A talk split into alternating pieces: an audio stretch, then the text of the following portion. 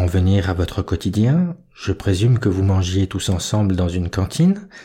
Quel type de repas vous était servi Étiez-vous correctement nourri? Alors, on, appelait ça euh, le réfectoire. euh, c'était l'espace où, euh, qui était en fait aussi la chambre des enfants. Donc en fait, le l'espace du bas, une des plus grandes salles du château, enfin une espèce de château bergerie, euh, était le dortoir des enfants. Et pendant la journée, tous les lits étaient, étaient faits, rangés, ou c'était des lits superposés. Et il y avait comme ça toute une série de tables qui étaient mises euh, à même le sol. Et donc les enfants étaient assis à même le sol sur du, sur du plancher. Et c'était l'heure de manger. Et donc chaque groupe était sur ses tables, euh, flanqué de son responsable. Et donc le matin, c'était plutôt, euh, je dirais, porridge et, et, et pain. Euh, très frugal, c'est-à-dire c'est pas comme s'il y avait comme ça des tas de confitures et des tas de trucs et des cornflakes et, et du lait à volonté. Non, non, non, c'était t'as ton assiette avec ton porridge et tes, tes, deux, trois tartines et tu manges ça et, et, et, et basta. Euh, pâte à tartiner, sirop, voilà ce genre de choses. Vu qu'ils tenaient effectivement euh, grossistes en produits bio, etc. Donc voilà, on recevait des, des seaux littéralement de, de, de 25 kilos de cacahuètes ou de ou de, de, de ou de, ou de miel ou de, ou de ceci et de cela. Et donc ça, c'était euh, le luxe suprême, quoi. C'était les choses à se mettre sur le pain, c'était c'était waouh, quoi. Euh, et alors après à midi, bah, c'était un repas plus euh, axé sur euh, une céréale, un légume, une protéine, donc que ce soit tofu ou seitan, donc un régime exclusivement végétarien. Le soir, on est à la soupe et au pain. Et alors, euh, au milieu de tout ça, effectivement, bah, les punitions, quand elles vont arriver, enfin, arriver très tôt, mais elles, elles sont le premier niveau des punitions est toujours axé autour de l'alimentation. Et donc, tu te fais punir, ah, tu peux pas manger ce repas-là parce que t'as fait X et Y, etc., etc. Donc ça, c'est un petit peu le, le, la manière dont ça s'enclenche.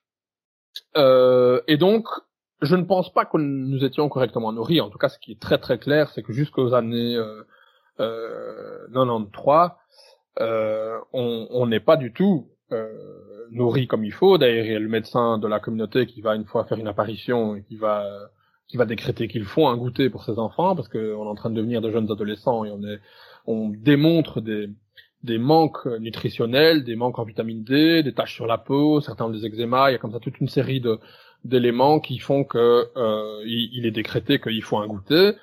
Et donc ce goûter va arriver voilà quand moi j'ai 12 13 ans et il faut se rendre compte qu'avant ça, entre mes 5 ans et mes, et mes 13 ans, euh, moi j'ai passé, moi et mes camarades, on a passé un temps incalculable à voler, voler à la cuisine, qui étaient des, des, des, des, des, entreprises très périlleuses, parce qu'il fallait, euh, il fallait voler la clé, il fallait réussir à s'introduire dans la cuisine qui était, qui était constamment fermée à clé, il fallait réussir à passer les une ou deux ou troisième porte où derrière il y avait du pain ou d'autres, d'autres denrées, Ensuite, il fallait réussir à, euh, en utilisant l'excuse de, par exemple, faire la vaisselle euh, de, de, de tous les enfants, euh, du, du, repas précédent, par exemple, de réussir à chaparder euh, du pain et quelque chose à mettre dessus. La, la plupart du temps, il y avait rien. C'était trop difficile d'atteindre la zone où il y avait des pâtes à tartiner ou des choses comme ça. Et donc, on volait du pain.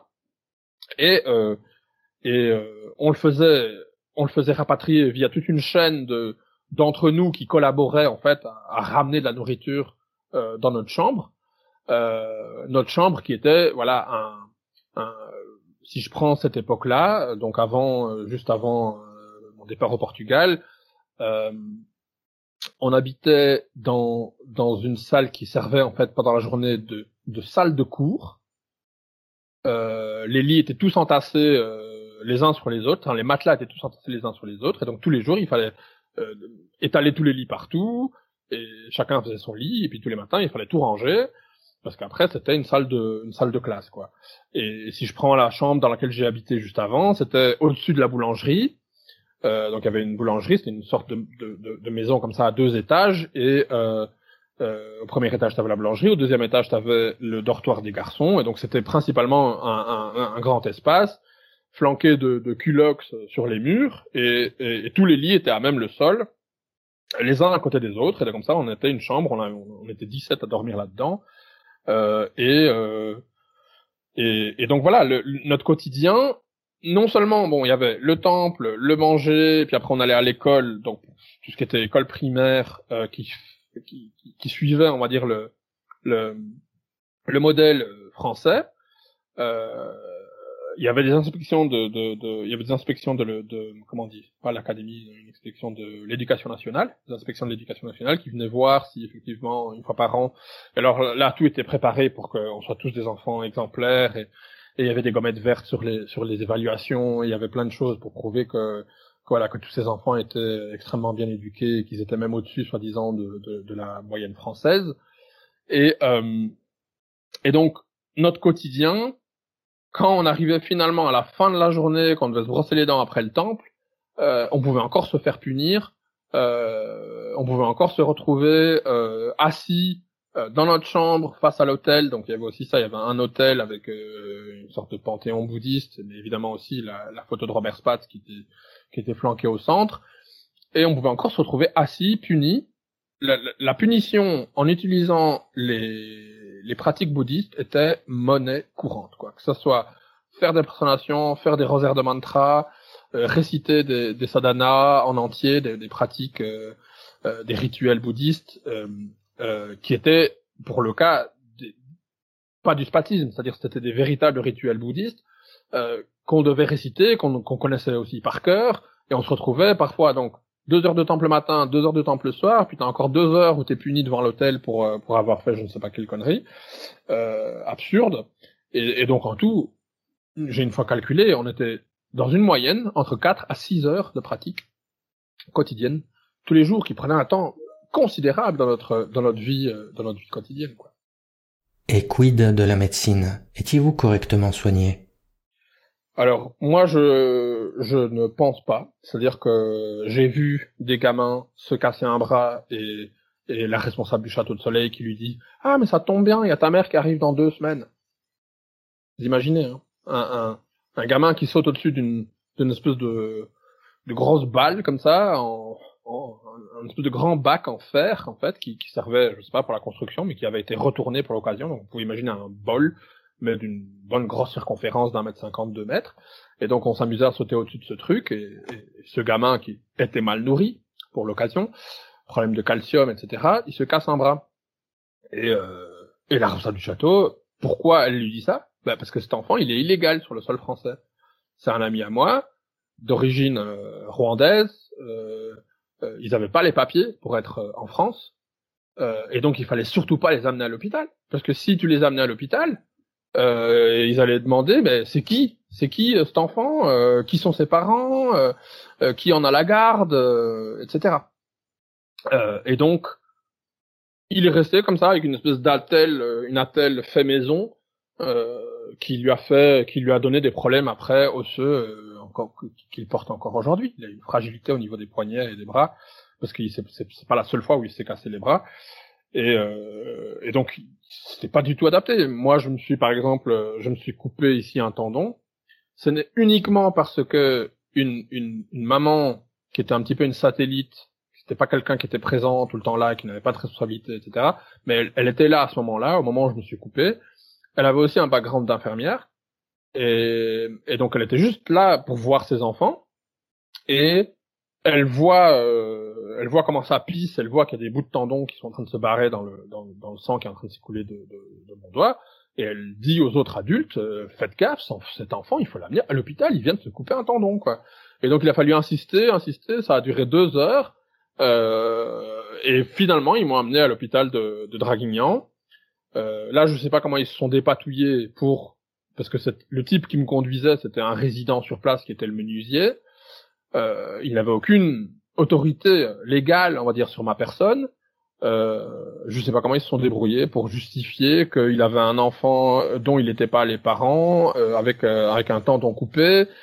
Euh, voilà, on, s'est retrouvé comme ça euh, à l'hôpital et puis ils m'ont fait toute une chirurgie. Ils ont réussi à me à me à me reconstituer les, le tendon et, le voilà le chirurgien était quand même l'air de dire vous, savez monsieur enfin vous, savez il m'a dit ça un petit peu en j'étais complètement à l'ouest c'était la première fois de ma vie que j'étais dans un hôpital je venais des montagnes je comprenais rien il a dû me faire je sais pas moi une dizaine d'injections pour que j'arrête de ressentir euh, euh, les douleurs. Ils comprenaient pas comment j'étais à ce point hypersensible au, au, voilà, à la chirurgie. Et euh, ils m'ont posé des questions. Moi, je savais même pas, je savais même pas où j'étais. Donc, me monsieur, enfin, jeune homme, vous venez d'où? Et moi, je disais, je viens des montagnes, parce que je savais même pas où j'étais, quoi. Enfin, j'avais juste aucune idée.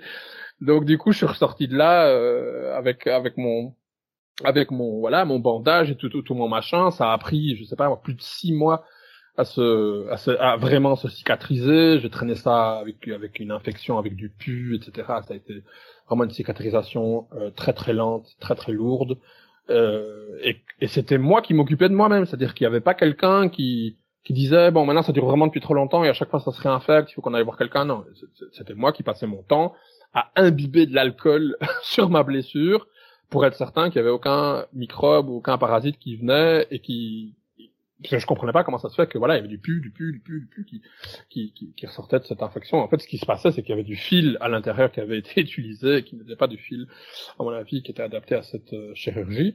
Et donc ma, ma blessure s'infectait constamment. Et donc ça, c'est pour des blessures un petit peu plus plus physiques, mais sinon pour tout ce qui était rhume, grippe, euh, toutes ces choses-là, c'était l'homéopathie qui était mise en avant. Euh, et donc, euh, tu avais la grippe, tu avais la fièvre, tu avais ceci. Ben, c'était, euh, c'était voilà, toute la panoplie homéopathique qu'on connaît très bien aujourd'hui, qui était utilisée, qui était mise en avant. Euh, je dois t'avouer que moi, euh, c'était aussi ma, ma, ma manière de me procurer du sucre. Moi, je volais dans la pharmacie et j'avalais des, des, des les petits tubes bleus là, euh, des, des, trucs homéopathiques. Moi, je me les avalais comme ça en, en, en un shot euh, je sais pas combien de granules. et c'est ma manière à moi de, de, de trouver mon petit apport de sucre. Euh, et, et, sinon, ben en fait, on attendait simplement que la fièvre elle tombe ou que ou que l'infection elle se voilà elle se elle se guérisse. Alors oui, évidemment, il y avait tout ce qui était oxygéné, pansement, voilà, il y avait tout, il y avait, vraiment les bases qui étaient là. Mais euh, je pense que très souvent et dans des cas euh, précis, ben s'inquiétait pas, s'inquiétait pas spécialement quoi. Il fallait, il fallait attendre que ça passe. Et, alors évidemment, quand tu étais vraiment, vraiment malade, alors là tu pouvais rester au lit. Ça c'était, ça c'était le luxe total. C'est quand tu pouvais rester au lit, que t'étais, du coup t'étais exempt de, de, de, temple ou de travail ou de temple du soir. Et alors si tu pouvais rester trois jours au lit et que ça te faisait une pause comme ça dans ta vie, c'était, voilà, c'était, vous nous expliquiez avoir subi de terribles punitions qui s'apparentent clairement à de la torture, est-ce que vous pouvez nous en parler un peu plus? Alors, le, la question des punitions à Château de Soleil, elle commence, euh, elle commence bien avant moi, en fait. Pour faire, on va dire, pour faire honneur à cette question, il faut revenir en arrière. Et en fait, il va y avoir un enfant, euh, une jeune fille, qui euh, qui n'accepte pas, en fait, cette manière d'exercer l'autorité sur elle, qui n'accepte pas le fait d'être séparée de ses parents, qui n'accepte pas euh, le fait d'être maltraitée. Et en fait, elle se révolte. Elle se révolte, elle griffe, elle bat, elle mord. Elle... Au moment où un adulte est en train de la, de la punir, elle se bat. Elle ne se soumet pas, en fait, comme, comme moi, en fait, comme tous les autres par la suite, en fait. Et je pense que, que il faut la mentionner parce que elle était la genèse de, de notre soumission. C'est-à-dire, dans notre inconscient collectif, il y a toujours eu cette image de Davy, la folle, qui était cet enfant révolté, qui se révoltait contre les gens qui la punissaient. Et cette fille, en fait, ils l'ont maltraitée, ils l'ont isolée, et je parle de semaines d'isolation dans une chambre, à, à 11-12 ans. Euh, je parle d'une jeune fille attachée euh, avec une ficelle à un poteau ou à un arbre, et laissée accroché comme un animal, laissé là au soleil et, aux éléments jusqu'à ce que soi-disant elle se calme, euh, jusqu'à ce que quelqu'un vienne lui, lui apporter à manger. Euh, et donc cette fille a été maltraitée, mais quelque chose de, de totalement abject en fait. Et, euh, et elle a été humiliée devant tous les autres enfants. C'est-à-dire que Robert Spatz a utilisé la situation pour bien faire comprendre aux autres enfants qu'est-ce qu'il allait leur arriver s'ils si, se révoltaient. Et je pense que cette situation, elle a influencé après toutes les années qui ont suivi. C'est-à-dire que là, en fait, je suis en train de parler de la fin des années, années 70, début des années 80. Cette jeune fille, elle va rester quelques années à Château de Soleil. Elle va avoir une vie si déjà nos vies d'enfants sont difficiles, la sienne a été encore pire. Et euh, et ensuite, elle va être renvoyée à Bruxelles, euh, chez ses parents, mais tout en restant quand même dans la communauté secte. Et et elle va être toujours considérée comme une folle et comme quelqu'un de déséquilibré, d'instable euh, et de et sur, sur lequel tu ne peux pas compter. Et ce mythe, en fait, va se transmettre de mémoire d'enfant en mémoire d'enfant en mémoire d'enfant, et donc même beaucoup beaucoup plus tard, je fais un grand saut dans, le futur, beaucoup plus tard, quand on est déjà des jeunes adultes et qu'on va la rencontrer, eh ben, elle est toujours des villes folle. Et donc, en fait, je pense que ce qui s'est passé, c'est que ils ont donné des leçons terribles à cette, à cette jeune fille, terribles, qui ont maté, enfin, qui ont muté les autres enfants, qui les ont vraiment fait, bon, allez, comportez-vous, parce que sinon, vous allez devoir vous, ils, en ont fait un exemple, en fait. Euh, et donc ça, je pense que ça a déjà donné le ton dès le début des années 80. Alors il faut parler d'autre chose aussi par rapport aux punitions, c'est que la loi qui gouverne Château de Soleil, c'est pas la loi française, c'est pas les lois de la République, euh, c'est pas euh, la démocratie, c'est la règle d'or de Soleil. C'est un texte que Robert Spatz va écrire en 1982 suite au fait que différents adeptes vont couper des arbres, déplacer des pierres. Imaginez, couper des arbres sur la terre sacrée, déplacer des pierres dans la terre sacrée, mais ça c'est totalement euh, euh, c'est un sacrilège. Et donc Robert Paz va débarquer comme une furie de Bruxelles et il va euh, codifier le comportement de comment il faut vivre à Château de Soleil. Et ce texte qu'on retrouve euh, dans nos archives publiques s'appelle La règle d'or de Soleil et était récité tous les jours par les enfants à voix haute. Et en même temps, il y avait un rituel de, en plus de ça, donc le jeudi, c'était le jour de confession. Bon, le jour de confession, il fallait il fallait venir euh, devant l'ensemble, on va dire des, des enfants et des adeptes et des adultes qui étaient là, euh, et il fallait se confesser des actes nuisibles qu'on aurait fait euh, le long de la semaine. Et et donc bon, il y avait beaucoup beaucoup de vols qui ne, se sont pas confessés parce que si on les avait confessés, ben on se serait fait on se serait fait punir. Donc la, la, la grande majorité des, des, bêtises en fait ne se ne se confessaient pas. Euh, par contre, il fallait lire on va dire, les dix actes nuisibles. Et donc Robert Spatz avait écrit comme ça pour chaque acte nuisible, il avait écrit une espèce de, de, de je sais même pas, de monologue, de, de texte en fait adapté à chaque, à chaque euh, acte nuisible en tant que tel. Hein, donc euh, ne pas mentir, ne pas voler, ne pas tuer, l'inconduite sexuelle, tous ces trucs là en fait qu'on on sent mais hyper dérivés du, du catholicisme. Euh, mais qui font aussi partie du bouddhisme. Hein. Dans le bouddhisme, il y a aussi les dix actes nuisibles.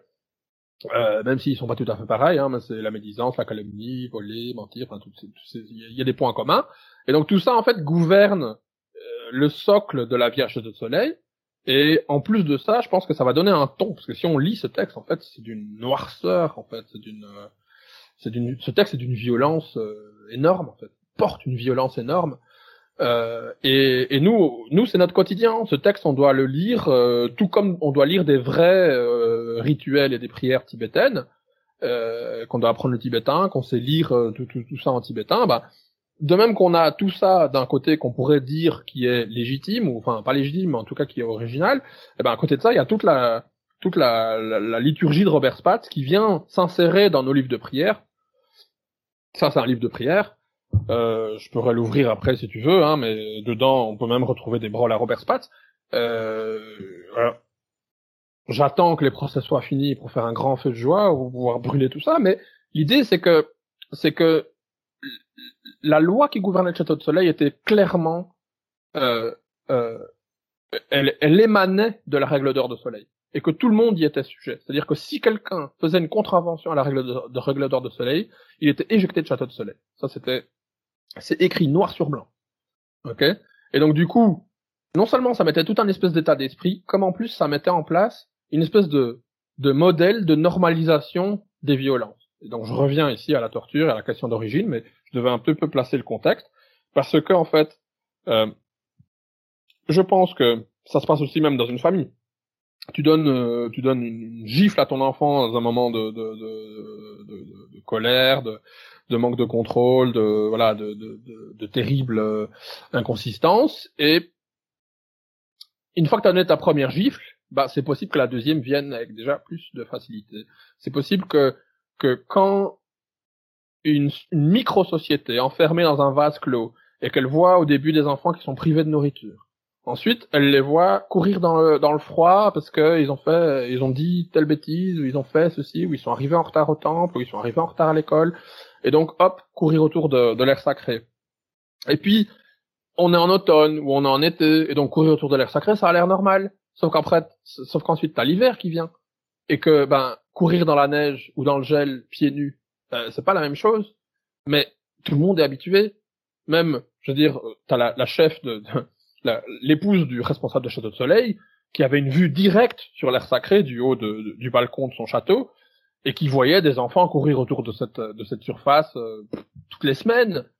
Et elle regardait même plus par la fenêtre, c'était devenu totalement normal. Ah, il a sûrement fait une bêtise, il a sûrement fait une connerie, il est puni. C'était banal, totalement banal. Donc, les privations de nourriture, les, les punitions avec tu vas faire telle et telle pratique, euh, tu vas faire centaines de prosternations, parfois des milliers de prosternations, euh, les courir dans la neige, courir euh, ou euh, prendre des douches froides, tous ces trucs-là, c'était c'était la base. Après les moments où ça partait vraiment en vrille, c'est quand par exemple il te, il te disait t'as dormi au temple, et eh ben du coup douche froide, et alors il venait donc tu devais aller volontairement prendre ta douche froide, et donc il allait vérifier dans quel état tu revenais pour pour s'assurer qu'effectivement tu avais pris ta douche froide, et alors parfois il ajoutait en plus il venait pendant la douche froide avec une raclette, donc avec le balai de, enfin avec le manche de la raclette, et il te tapait sur les tibias, sur les cuisses, euh, sous la douche froide. Alors je sais pas si, si, si, euh, enfin je sais pas si les gens ils savent ce que c'est que de recevoir des vrais coups de raclette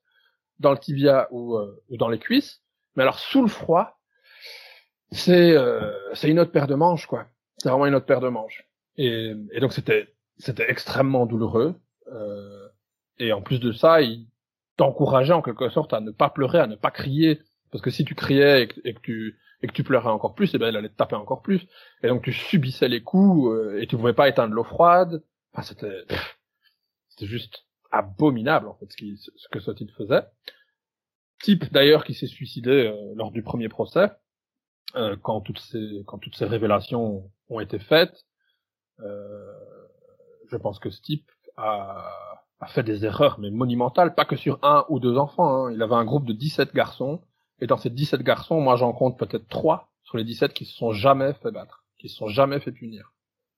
Euh, tous les autres, moi dans mon souvenir, c'est qu'il y avait une espèce de de de ténèbres en fait, et que toutes les semaines, quelqu'un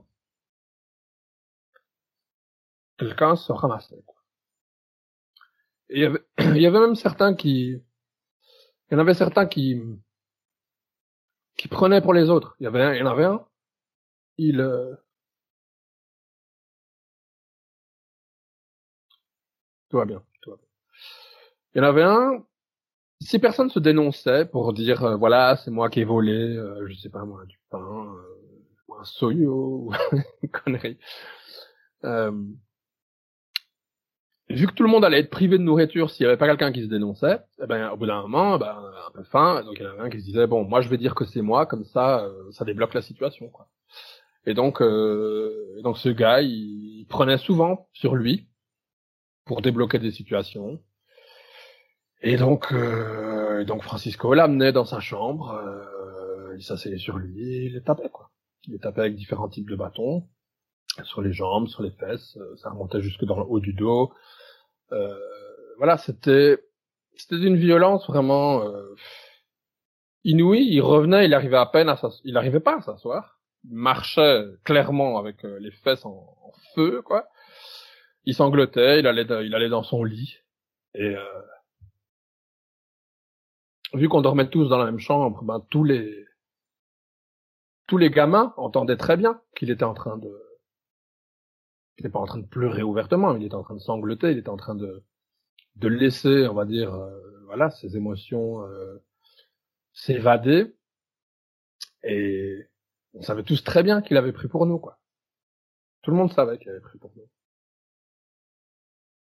La doctrine de Spetz perçoit les émotions comme négatives, il faut donc s'en soustraire. Quant à la douleur, elle, elle est présentée comme bénéfique. Pensez-vous que c'est cela qui justifiait alors vos sévices? Il y a, cet aspect-là.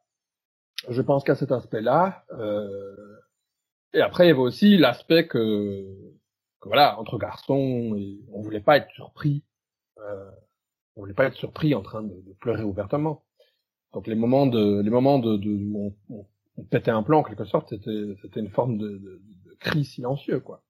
Puisque de toute façon, personne n'allait venir, personne n'allait changer à quoi que ce soit, et que, et que c'est horrible à dire, mais la personne qui était ton bourreau le jour d'avant, le lendemain, probablement que cette personne se sentait mal.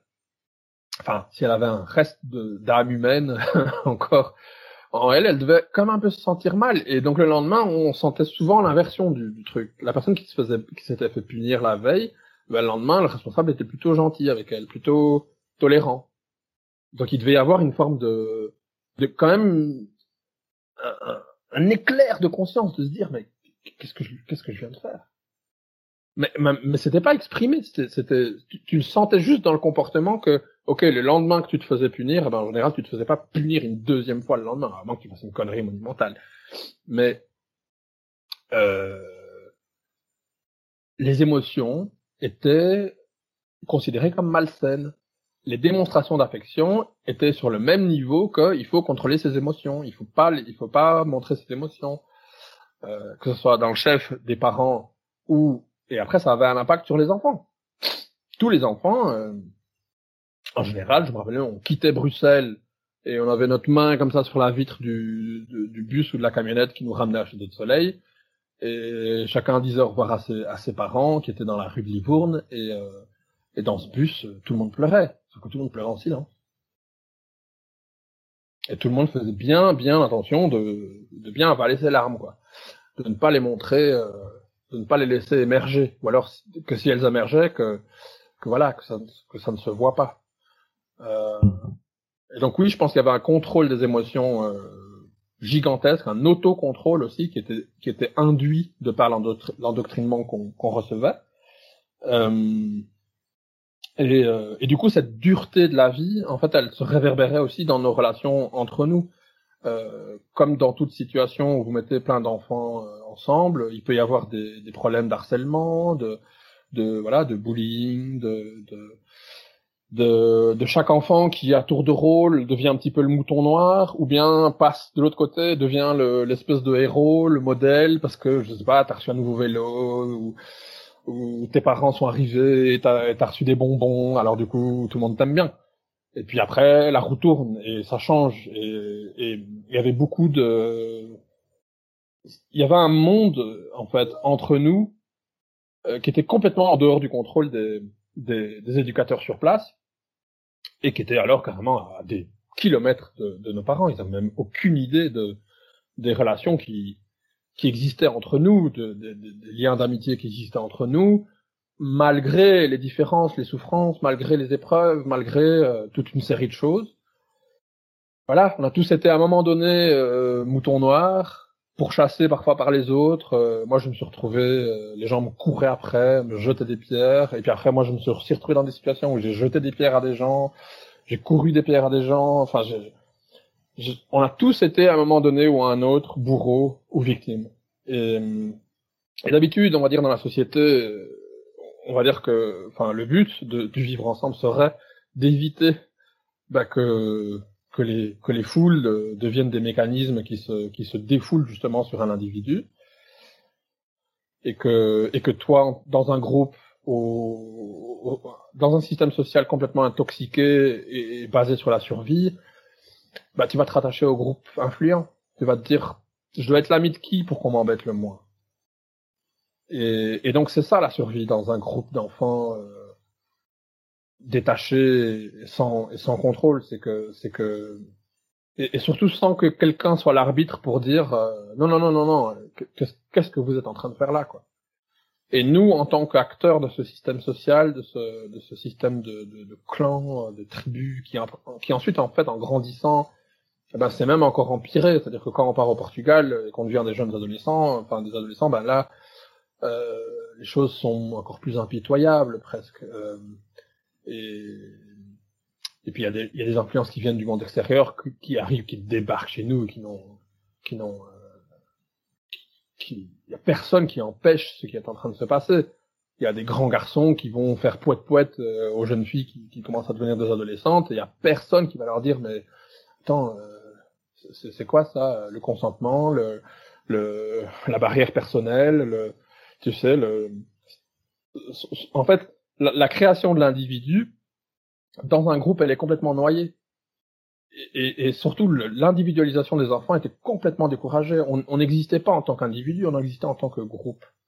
Et donc si quelque chose se passait, la punition s'effectuait sur l'individu, mais euh, en tant que on n'existait qu'en tant que groupe. Donc on n'avait pas d'affaires personnelles. Même si, par exemple, ma mère, euh, je me rappelle qu'elle me, elle, elle, elle, faisait une couture avec mon nom sur euh, les étiquettes euh, de, de, de, des habits qu'elle m'envoyait. Mais ensuite, ces habits étaient utilisés euh, par, tout un chacun. Ou alors, la seule raison pour laquelle ça restait mon habit, c'était que j'étais un, peu plus grand que les autres, et donc bah, ça n'allait pas aux autres.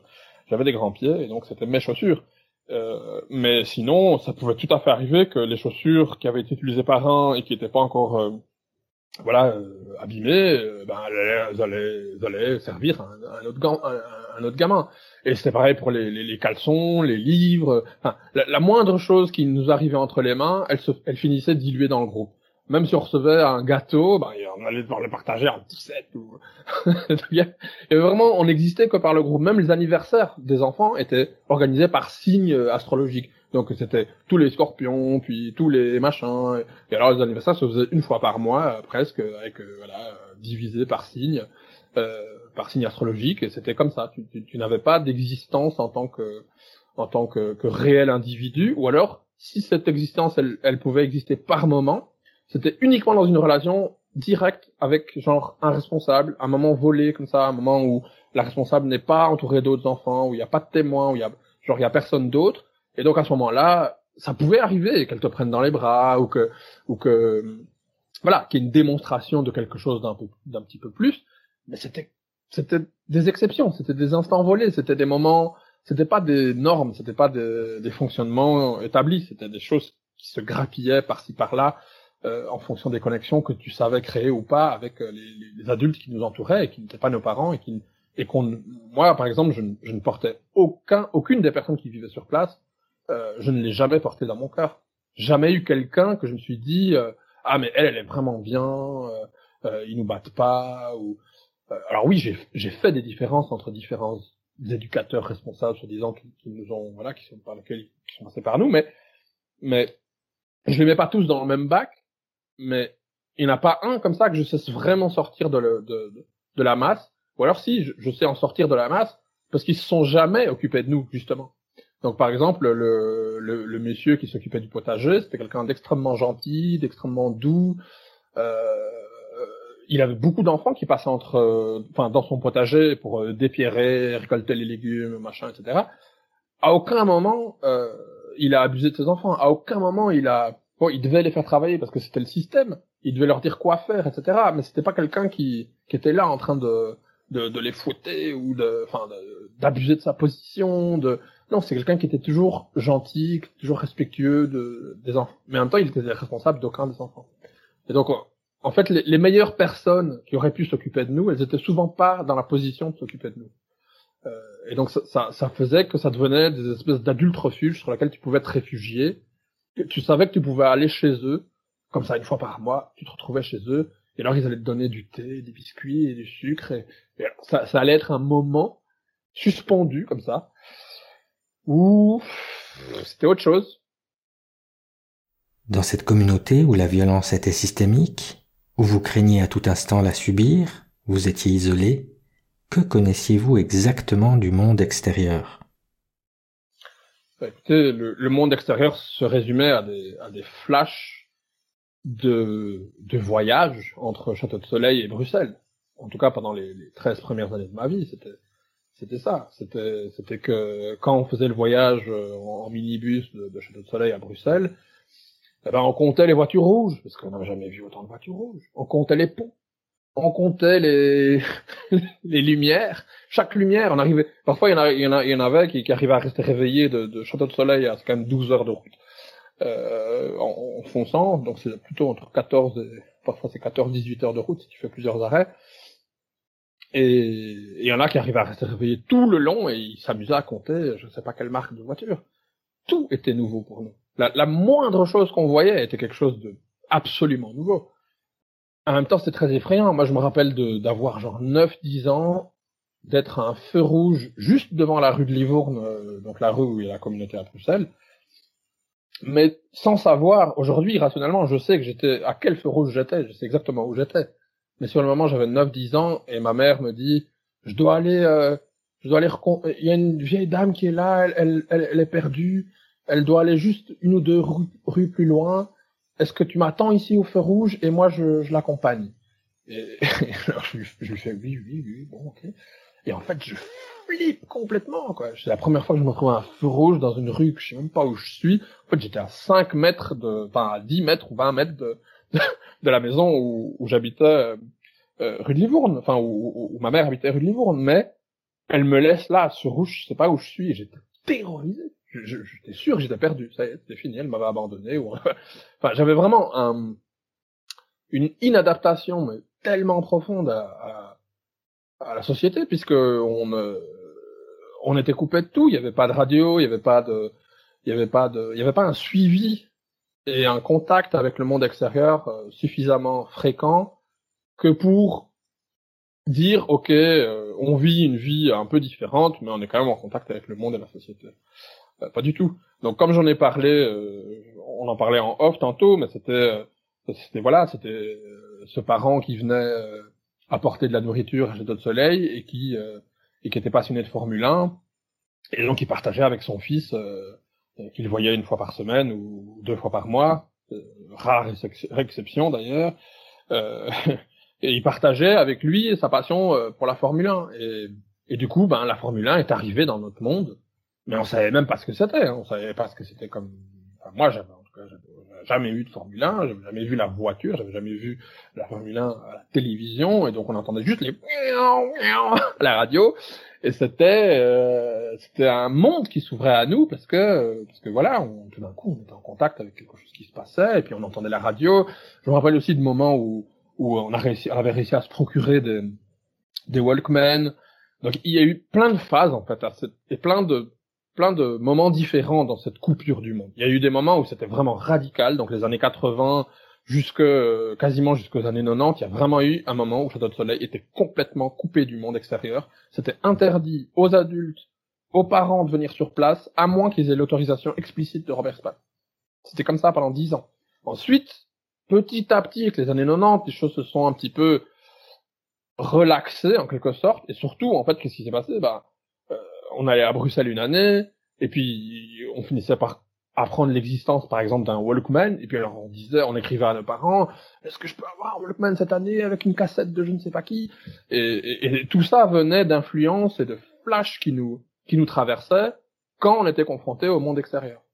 Et, donc après, on, ben, on essayait de concrétiser, on essayait de se dire, allez, j'aimerais tellement bien réécouter cette musique ou ou, euh, ou je sais pas quoi. Et donc on, on demandait, on insistait, on insistait, on insistait. Et il y a eu un moment dans les années 90 où beaucoup de, de gamins avaient, euh, avaient un Walkman et donc on écoutait de la musique, mais c'était dans notre chambre, c'était dans les buissons, on avait des écouteurs et alors on allait se cacher pour écouter de la musique ou écouter de la radio. Euh, il y avait des garçons un petit peu plus âgés que moi qui de temps en temps écoutaient les informations. Alors ils te disaient ouais il va y avoir les élections. Je me rappelle, je sais pas quand il y a eu l'élection de qui, de Jacques Chirac je crois.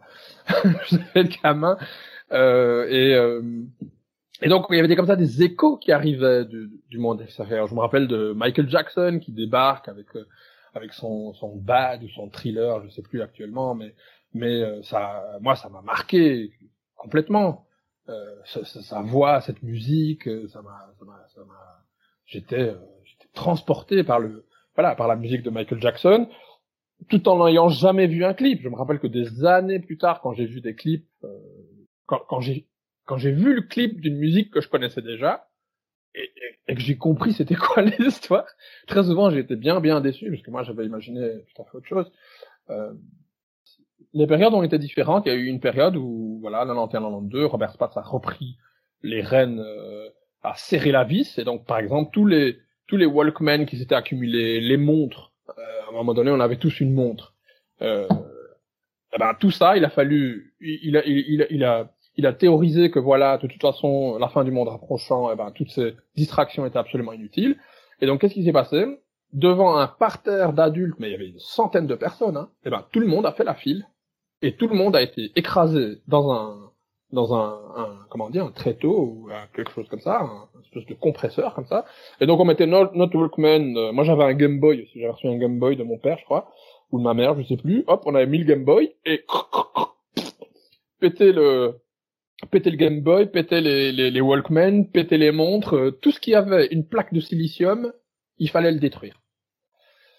Et ben il y avait un sac à la fin hein, avec euh, pas mal de kilos quand même hein, de, de, de, de, choses qui ont été broyées, qui ont été jetées, et puis bah du coup euh, sans musique, sans sans la radio que tu que tu cachais des responsables, que tu cachais des adultes, que tu cachais de Robert Spatz, que tu disais voilà c'est mon petit mon petit secret, et eh ben, euh, ben sans ça, eh ben voilà, il y a tout qui se tasse, il y a une espèce de retour sur euh, sur sur soi-même, euh, il y a il y a moins d'évasion, en tout cas de l'esprit. Et dans l'esprit de Robert Spatz, eh ben c'est comme ça que ça doit être parce qu'il y a moins de distractions et comme ça vous vous concentrez sur la pratique et vous vous concentrez sur l'apprentissage du tibétain et l'apprentissage des prières. Et alors il était tout fier que, que les gamins sachent réciter des textes entiers en tibétain sans même savoir ce qu'on disait, puisqu'on ne comprenait pas le tibétain euh, écrit en tant que langue parlée. On savait juste le lire, on savait l'interpréter, on savait le prononcer, mais euh, c'était uniquement dans les cours de, de tibétain qu'on voyait certains mots qui étaient de toute façon toujours rattachés au monde des prières, au monde de la religion, puisque voilà, dans, dans, le, dans le tibétain écrit, il y a le, le, le, tibétain écrit des rituels liturgiques en quelque sorte, et puis il y a le tibétain écrit euh, euh, populaire ou parlé euh, comme il est comme il est comme il est parlé dans la société tibétaine. Ben nous, on, on, connaissait pas tout ce point-là, on connaissait juste le tibétain des des, des prières, le tibétain des, des liturgies, quoi. Je souhaite que nous abordions maintenant un autre sujet très douloureux, celui de nombreux cas d'abus sexuels commis derrière les murs de Château de Soleil, ainsi que dans l'enceinte du palace de Spatz. Ces actes ont commencé à être dévoilés en 85 avec l'affaire une affaire qui a révélé une dizaine de cas d'abus sexuels sur de très jeunes filles, toutes âgées entre 5 et 9 ans. Oui.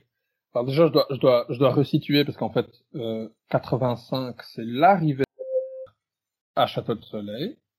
91, c'est le moment où l'affaire éclate il faut séparer les affaires d'abus sexuels en deux, en deux parties.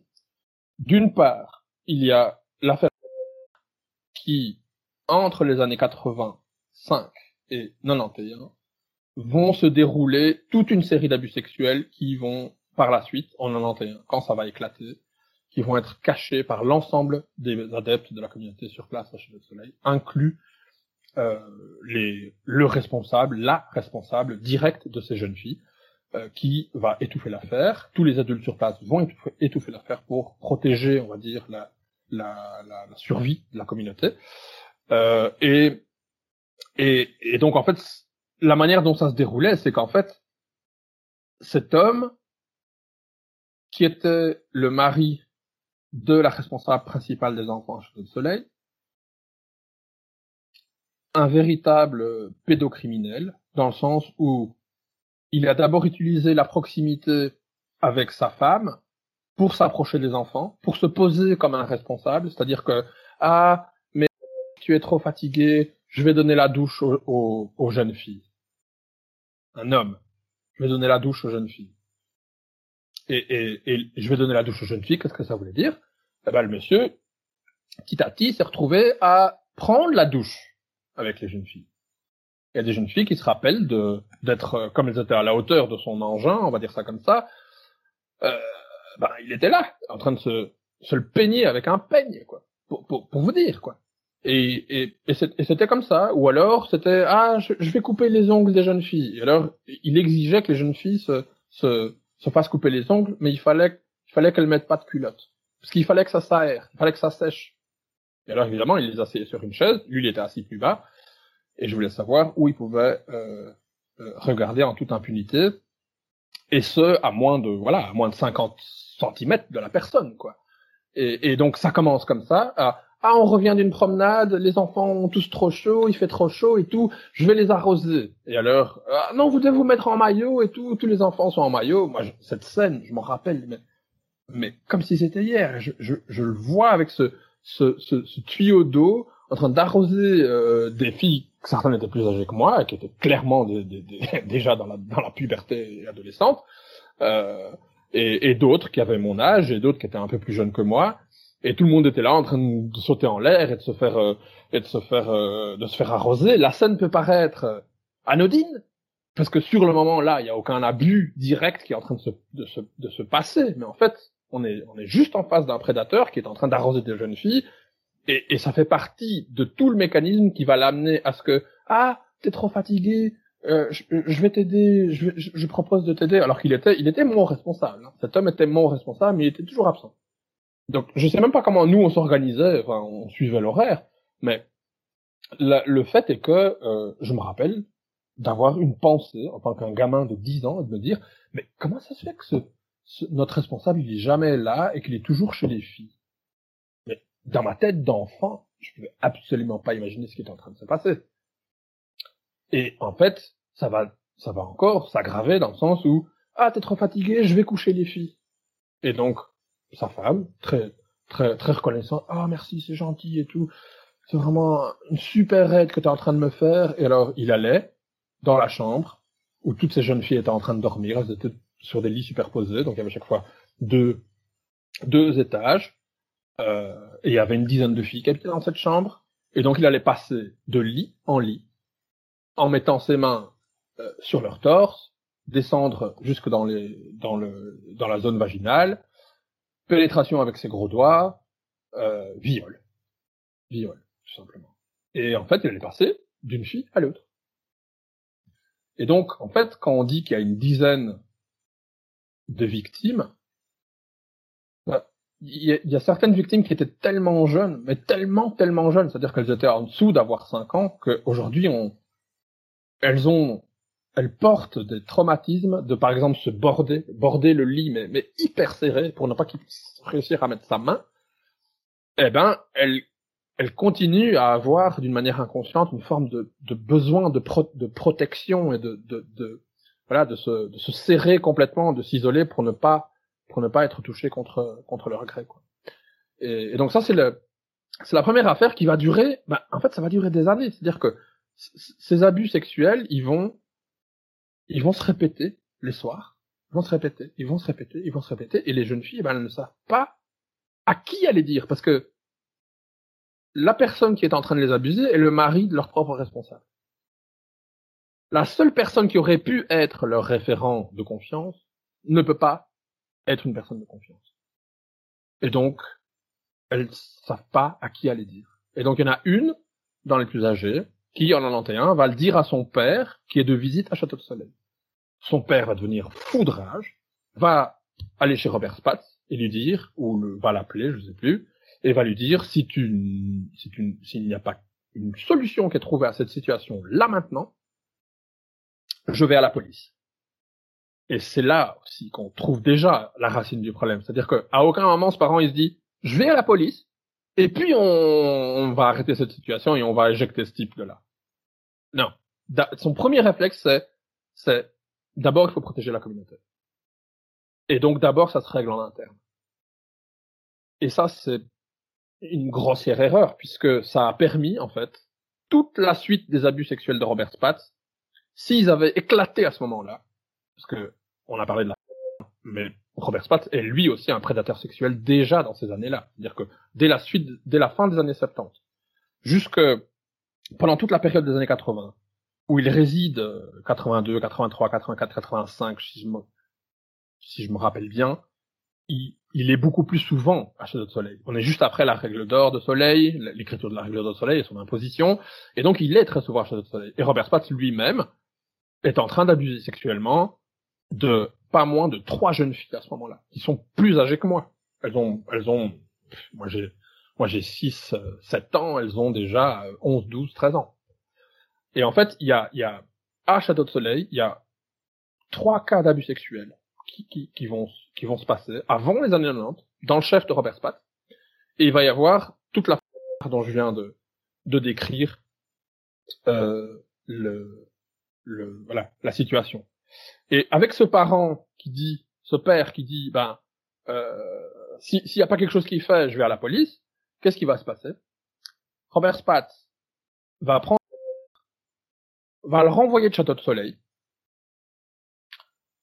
Ça va être connu, enfin, c'est-à-dire que je me rappelle d'une, d'une, situation où tous les enfants sont rassemblés dans la chambre en bas, est en train de pleurer parce que les filles ne lui ont pas dit qu'elles étaient en train de se faire abuser sexuellement. Et euh, et ensuite il y aura rien. C'est-à-dire que il y a une prise de conscience comme ça dans les enfants que quelque chose s'est passé, mais nous on sait même pas ce que c'est un sexe en fait. Hein. C'est-à-dire il y a aucune éducation sexuelle à Château de Soleil, zéro dans ces années-là, mais absolument zéro. Ça, ça ne va arriver qu'après les perquisitions, donc après 1997.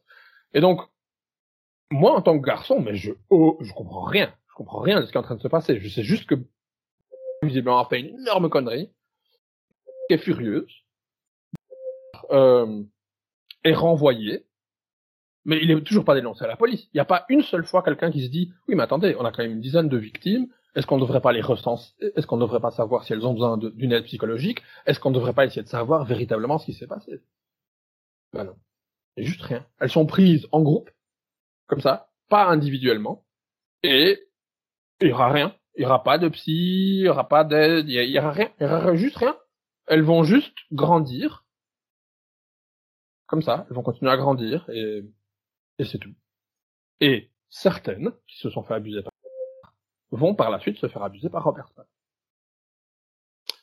Et donc là, on sort de Château de Soleil, c'est-à-dire que les abus de Robert Spatz, ils vont gagner en intensité à partir des années 90. Quand il va prendre certains, certaines des jeunes adolescentes de Château de Soleil, il va les prendre à son service directement en Espagne. C'est là que commence la période de la soi-disant communauté itinérante, nouveau concept euh, que Robert Spatz s'invente dans les années euh, dans les années 90, qui va lui permettre en fait de créer une sorte d'élite au sein même de la OKC, qui sont une bande de privilégiés, qui sont certains sont des parents, certains, enfin sont la majorité sont des adultes, et flanqués de ce groupe d'adultes, d'une dizaine d'adultes, eh ben il y a les jeunes filles que Robert Spatz arrache à Château de Soleil, arrachent à leurs amis, arrachent à leur euh, à leur vie, pour plus critiquable qu'elle soit, euh, être comme ça dépaysé rappliqué en Espagne à l'âge de 11-12 ans, euh, ça doit être quelque chose de et tout d'un coup arriver dans un monde d'adultes ou, dans le monde d'adultes de Robert Spatz, directement autour de lui, il n'y a pas de règles, il n'y a que les règles de Robert Spatz. Et donc, il y a des jeunes filles qui vont se retrouver euh, placées dans le lit du fils de Robert Spatz. Et elle a 11 ans à ce moment-là. Il y a des jeunes filles qui vont se retrouver bourrées, ils vont leur bourrer la gueule et ensuite euh, il y a je sais pas quel adulte euh, qui était d'ailleurs le responsable d'OKC Portugal qui va euh, qui va lui faire des avances et il y a aucun autre adulte autour de là qui lui dit mais attends ça pourquoi cette fille elle est mineure c'est la fille de mon pote euh, non il y a rien c'est c'est ce qui s'est passé en Espagne c'est encore pire que tout ce qui s'est passé au Portugal et, et et, et, en France dans, dans un certain sens parce que parce que c'est l'anarchie quoi. C'est le Robert Spatz en mode no limites parce que je suis dans un dans un cercle où il y a que des initiés, il y a que des proches à Robert Spatz et que il a confiance. Il a confiance dans les gens qui sont là immédiatement autour de lui et il sait que ces gens vont jamais le dénoncer.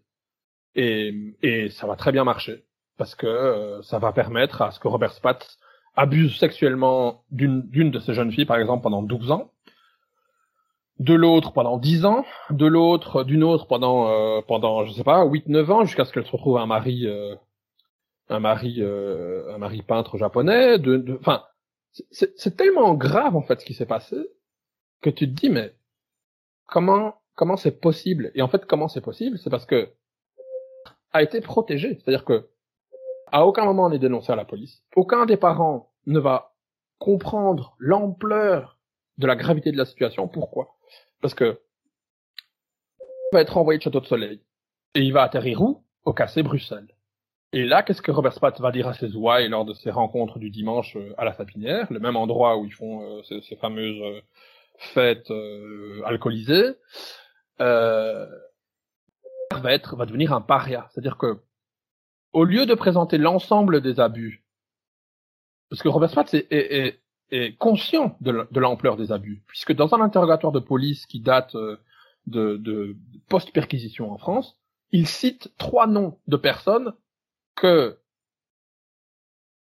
qu'en fait il ne va jamais annoncer face aux parents. C'est-à-dire que face aux parents, il va leur dire a mis la main sur les cuisses d'une jeune fille, jeune fille qu'il va lui-même abuser plus tard d'ailleurs.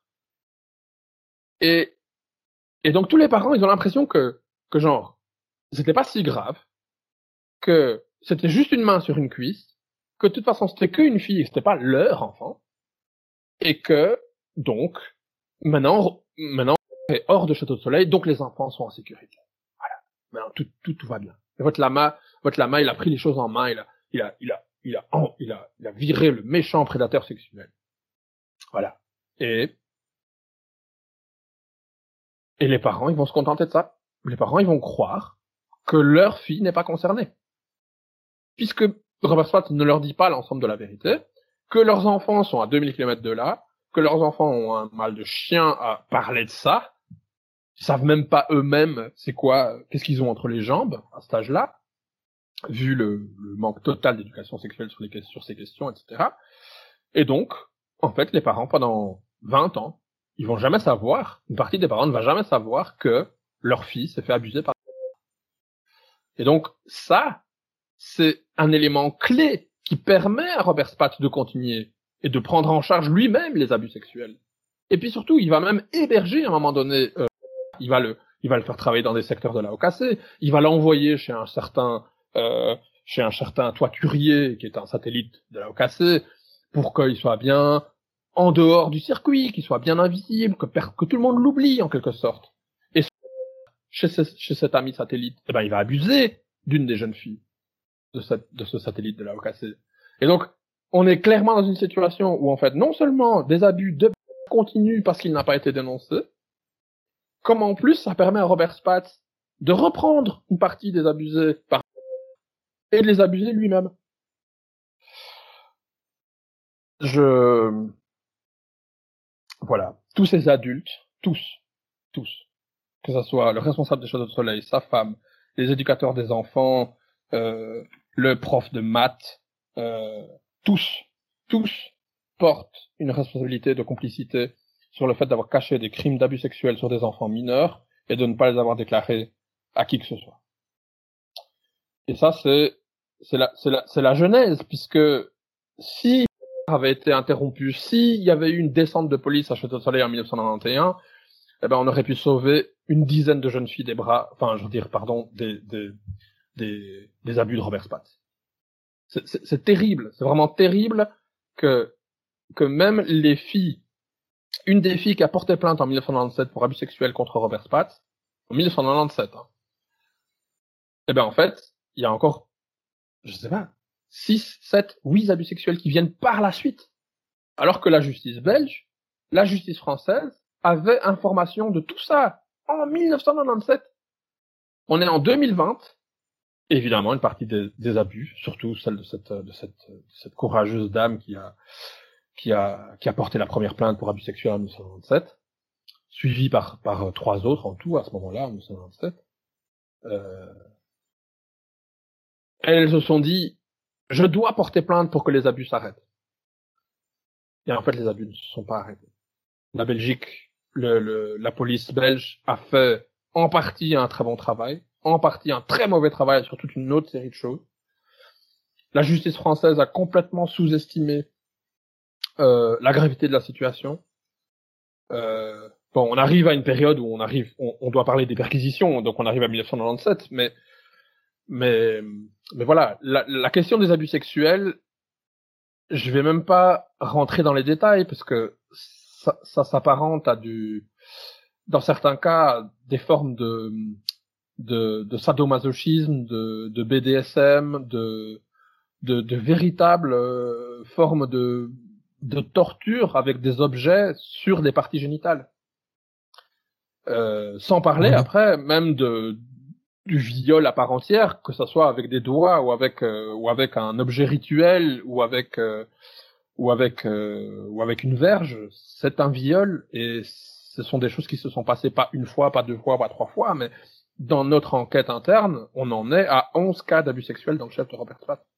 Et ça, c'est que en comptant les enfants. Donc après, il y a l'autre partie de l'iceberg, qui, qui d'ailleurs s'écroule de plus en plus, qui est de se demander, mais comment ça se fait que les parents, comment ça se fait que les mères ne sont pas plus protectrices de leurs propres enfants? Qu'est-ce qui, qu'est-ce qui s'est passé? Et en fait, au plus on creuse, au plus on est en train de se dire que certaines des jeunes femmes qui ont connu Robert Spatz dans les années 70 ont eu des relations sexuelles avec Robert Spatz. Et que la raison pour laquelle elles sont tenues par une forme de secret par rapport à Robert Spatz, il est ancré dans ce, dans cette, dans cette, euh, alors, c'était des adultes. On, peut imaginer l'idée qu'elles étaient consentantes, mais consentantes à quel point? Est-ce que leur mari était véritablement au courant du fait qu'elles allaient se faire déflorer par Robert Spatz Est-ce que c'est pas là la racine du fait que tous ces adultes sont complices et sont, et sont en silence dans le fait qu'une partie de ces femmes se sont elles-mêmes faites abuser, ne fût-ce que d'un point de vue de confiance, même si elles étaient adultes, même si elles étaient, elles s'imaginaient consentantes.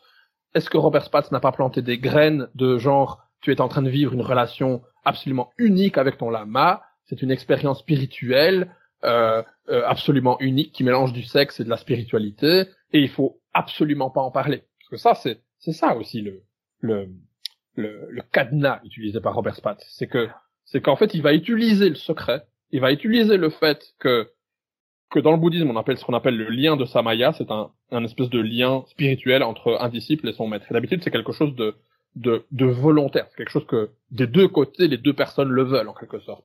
Et là, en fait, Robert Spatz, il va usurper ça. Et il va l'utiliser comme un cadenas au silence. Il va leur dire, voilà, si tu parles, tes parents vont mourir de cancer si tu parles, il va, il va t'arriver des choses abominables dans ta vie. Et donc la personne complètement conditionnée par les menaces de Robert Spatz se taisait. Il y a une jeune fille, très grande amie à moi, qui s'est tue pendant 12 ans. 12 ans, elle a pas raconté ça à personne, pas à nous, à qui que ce soit. C'est-à-dire que moi, dans mes souvenirs, je me rappelle qu'elle change à un moment donné. Euh, on a, on a comme ça 13, 14, 15 ans, il y a quelque chose qui change. Et en fait, qu'est-ce qui a changé? Robert Spatz l'a mise à son service, on va dire, en tant que véritablement bonne, bonne à tout faire pour s'occuper de sa maison au Portugal, en la séparant du reste du groupe, évidemment. Et, euh, et, les abus sexuels de Robert Spatz vont commencer sur cette personne, mais nous, en tant que personne du même âge, on n'a juste aucune idée de ce qui est en train de se passer. On voit juste que la personne a changé quelque chose qui est cassé. Il y a une, tristesse dans les yeux, il y a une blessure en fait, invisible.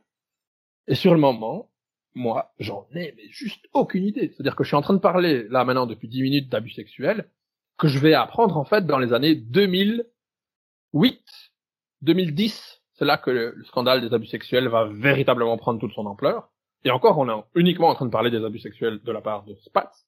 Et c'est même en 2015 que que les abus sexuels de la part de refont surface et que, et que ces victimes de l'affaire décident elles-mêmes, à partir de 2017, de, de témoigner en France. Et c'est ce qui va provoquer la réouverture de l'affaire au cassé en France, euh, euh, où aujourd'hui, en 2021, euh, a déjà reconnu les faits. Euh, euh, il a déjà été mis sous, sous observation et il va y avoir voilà, il y a une instruction juridique qui est en cours et on va voir où les choses vont vont aller. Mais c'est voilà, c'est vraiment d'une il y a une, chaîne en réaction en fait entre le fait qu'ils se protègent les uns les autres et le fait que chacun reste en silence et que chacun reste complice en direct de cette situation et le fait que ça permet à Robert Spatz en fait de, de prendre en charge lui-même ses abus, de les décentraliser en Espagne, au Portugal, à Bruxelles, à, à Château de Soleil. Donc c'est-à-dire qu'il y a certains étés où certains d'entre nous on se retrouve à aller à Château de Soleil et Robert Spatz dans sa petite maison il va convoquer cette jeune fille et il va l'abuser sexuellement à ce moment-là. Il justifie donc cet acte comme étant une sorte de rituel tantrique. Oui, oui, ça, ça fait partie intégrante de son, de son, de son, euh, de son processus, de son profil psychologique. C'est quelqu'un qui va utiliser en fait le fait que, soi-disant, ces jeunes filles euh, sont porteuses d'une énergie, euh, une énergie de vie, une énergie de une vibration, quelque chose de voilà d'invisible, mais qu'il est le seul à percevoir, et que lui-même en tant que en tant que lama, en tant que maître, il a besoin de cette, de cette énergie pour non seulement prolonger sa vie, mais aussi euh, euh, éviter que ce soit des maladies ou ou en tout cas voilà que ça pourrait aider. Donc en fait, il y a, y, a, y a, certains il y a certains des, des cas d'abus où en fait il va il va jusqu'à endoctriner le jeune la jeune adolescente pour que en fait elle se retrouve à aller presque volontairement à ces séances d'abus. C'est-à-dire que il l'a tellement embobiné que qu'elle croit vraiment que son énergie et sa jeunesse vont peut-être aider le lama, comme ça s'appelait à l'époque, à rester en vie plus longtemps, à guérir de je ne sais pas quelle maladie imaginaire. Et, et, et Robert Spatz va utiliser cette, euh, cette ces, mécanismes qu'il lit par le secret, mais qu'il l'apporte aussi via le Vajrayana, le tantrisme, euh, le panthéon des divinités courroucées qui font partie, euh, qu'on retrouve dans les, dans les, dans le, allez, dans la, dans, le panthéon tibétain en quelque sorte, il y a comme ça toute une série d'énergies, enfin ou de divinités qui peuvent tantôt être courroucées, tantôt euh, paisibles et, et, et, et voilà, soi-disant positives. Et donc lui, en fait, il va utiliser les ce qu'on appelle les dharmapalas, qui sont en quelque sorte des espèces de d'énergie invisible protectrice du dharma euh, et il va utiliser ça. Donc nous, nous en tant qu'enfants, on y croit. C'est-à-dire que toute notre vie, on nous a dit qu'il y avait des êtres invisibles, qu'il y avait des nagas qui étaient, qui, étaient les gardiens des sources, qui étaient les gardiens des pierres, qui étaient les gardiens des rochers, des arbres, des ci, des cela. Et Robert Smith, en fait, il nous, il nous balance ses, ses, euh, croyances. Et ensuite, il les réutilise contre nous-mêmes, puisqu'il il, il nous a inculqué ses peurs. Il nous a inculqué le fait que les protecteurs et les divinités courossées existent bel et bien, et que si jamais on se révolte contre lui, ou si jamais on va à l'encontre de ses directives, eh ben on aura affaire directement à ces divinités. En tant qu'enfant, en tant que jeune adolescent, complètement intégré, complètement imbibé de cette idéologie, ben tu fais quoi? Tu, tu, te conformes. Même si tu dois attendre, euh, tu dois attendre deux heures, quatre heures dans sa tour pour qu'il arrive, tu attends, hein. et tu bouges pas. C'est terrible, cela. Terrible, terrible, terrible. Et même de mettre des, des, des enfants, genre, si un des parents posait des questions ou que il se disait, euh, j'ai envie de voir ma fille, et Robert Spatz avait mis, ça c'était, c'était son modus operandi aussi, c'était, c'était être près de Robert Spatz, c'est avoir l'opportunité de faire des retraites. Alors qu'est-ce que c'est de faire une retraite? C'est que tu te fais isoler par Robert Spatz, il y a une partie de sa clique qui, qui s'occupe de ta cuisine, qui s'occupe de tes habits, qui s'occupe de, de tout. Toi, tu dois rester enfermé à la disposition de Robert Spatz. Et tu dois faire des prières. Tu dois faire des rituels, tu dois faire, tu dois pratiquer. Tu dois pratiquer, tu dois être pur. Et ensuite, quand Robert Spatz t'appelle, tu dois être prête. Tu dois être prête pour te faire abuser. Et ensuite, si tes parents posent des questions qu'ils aimeraient vraiment te voir, ils comprennent pas pourquoi tu es autant isolé, eh ben, c'est que tes parents, ils commencent à devenir un problème tu devrais peut-être leur dire que qu'ils te foutent la paix, tu sais, parce que maintenant t'es une grande fille, t'es majeure, donc tes parents commencent à devenir un petit peu euh, dérangeants. Et donc ils finissaient presque par mettre les enfants contre leurs parents, quoi. Enfin, certains de ces jeunes adolescents qui se sont fait abuser ont vécu ce que je viens de raconter. Et ça laisse des traces, mais terribles, terribles dans les, voilà, dans les, dans ce qu'il reste après de, des relations filiales.